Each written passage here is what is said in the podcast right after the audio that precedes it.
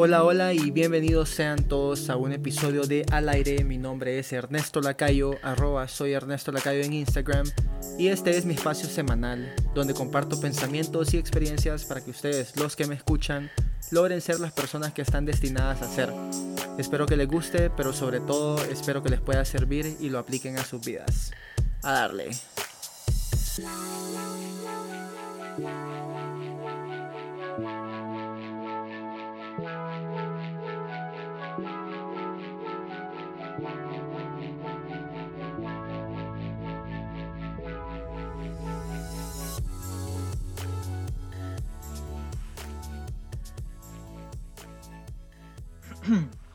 ¿Qué onda mi tropa? ¿Cómo me les va? Qué bonita semana la que se nos viene. Ya estamos acabando el mes de octubre. Buenas noticias. Fue un mes bonito.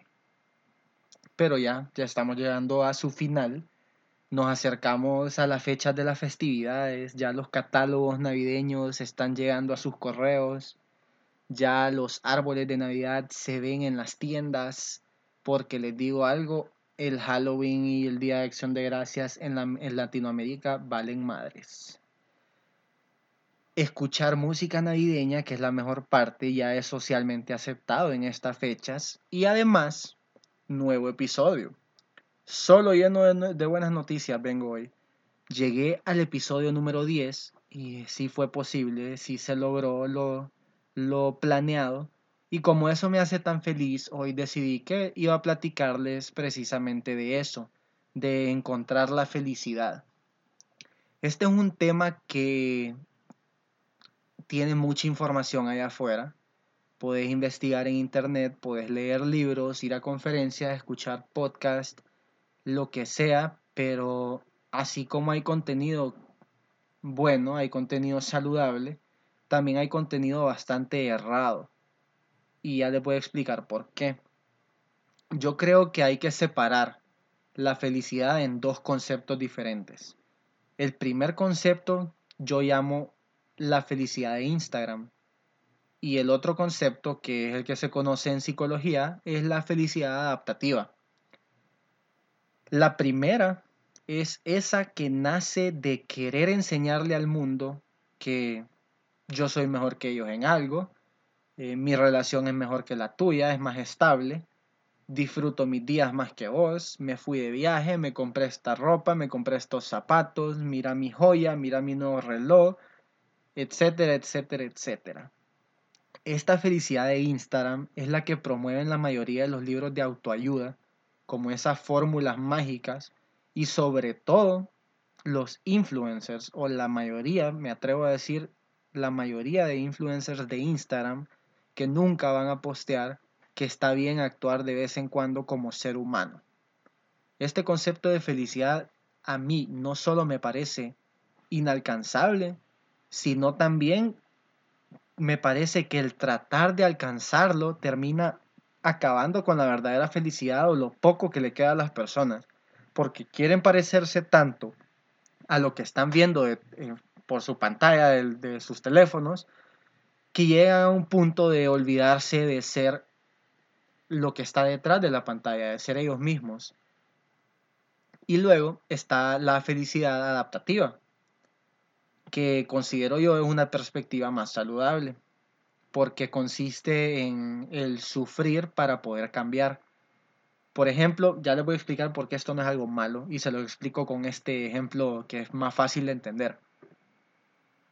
Cuando te enfermas, tenés que cuidarte, tenés que tomar bastantes líquidos, tenés que inyectarte. Si no te gustan las inyecciones o si te dan miedo, pues tomas pastillas durante mucho tiempo para luego llegar a sentirte mejor. Lo mismo pasa con esto, con el tema de la felicidad. Hay ocasiones en las que tenés que enfrentarte a etapas difíciles, a etapas que no son del todo placenteras, para poder llegar luego a sentirte pleno, a sentir esa felicidad considero que esta felicidad, este segundo concepto, es el que hay que dejar entrar a nuestra vida. De lo contrario, te pasas la vida buscando, nos pasamos la vida buscando algo que, que no existe. Pues estamos prácticamente intentando atrapar unicornios y no va a pasar. y atentos que también la felicidad va a depender de cada persona, sus gustos, sus intereses, etc.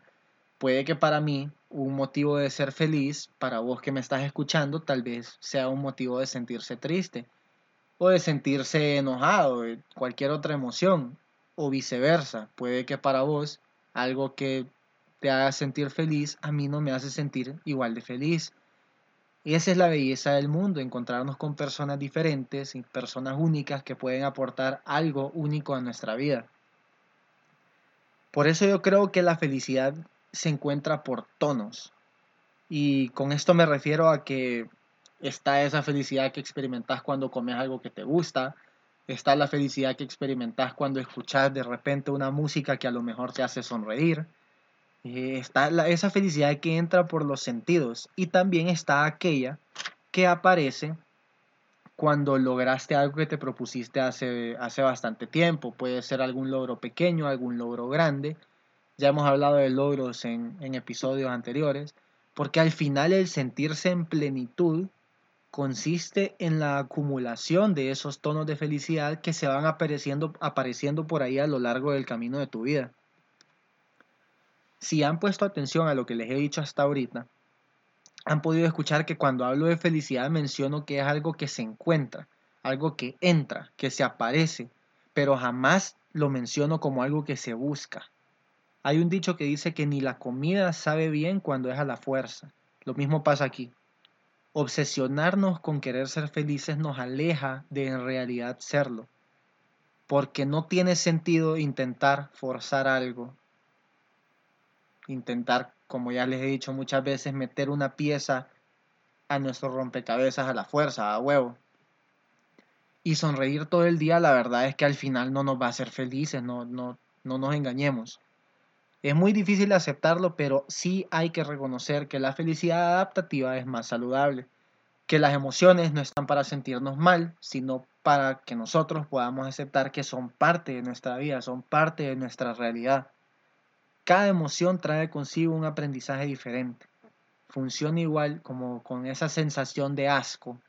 Cuando sentís asco, es tu cuerpo avisándote que probablemente eso es tóxico y que no te tenés que acercar o no, no tenés que ingerirlo de ninguna manera.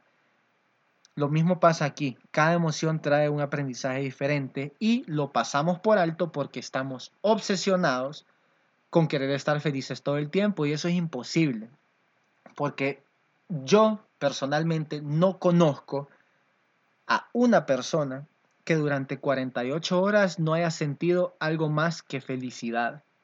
No es por ser negativo ni nada, pero es que yo creo que este es el problema de muchas personas que están luchando con depresión. Se sienten obligados a estar felices porque todo el mundo en las redes sociales publica que están felices y que todos los días son el mejor día de sus vidas y que hoy no sabía qué ponerme, entonces me puse feliz y todas esas tonteras que al final sí me encanta ver que disfrutan la vida, pero vamos, un golpe de realidad a nadie le viene mal, que pues tampoco es que somos robots. Voy a tomar un poquito de limonada porque me estoy alterando y esto a mí me calma. Ojo, denme un ratito. Ya. El mundo, el mundo real, perdón, está lleno de momentos buenos, pero también está lleno de momentos malos. Y hay veces que la vida te pega unas sacudidas monumentales que parece que se te viene abajo el mundo, pero ese dolor que sentimos en ese momento no es para hacernos sufrir, no está diseñado para eso, es para hacernos más conscientes de nuestras emociones. Y ser conscientes de nuestras emociones nos ayuda a entenderlas para tomar control de nuestras acciones al encontrarnos en ese punto, en una situación similar. Así que mi consejo para ustedes que me, eh, que me escuchan a través de este podcast sería que aprendan a escucharse y entiendan que las emociones están ahí para hacerlos cambiar aspectos internos y también aspectos externos de sus vidas.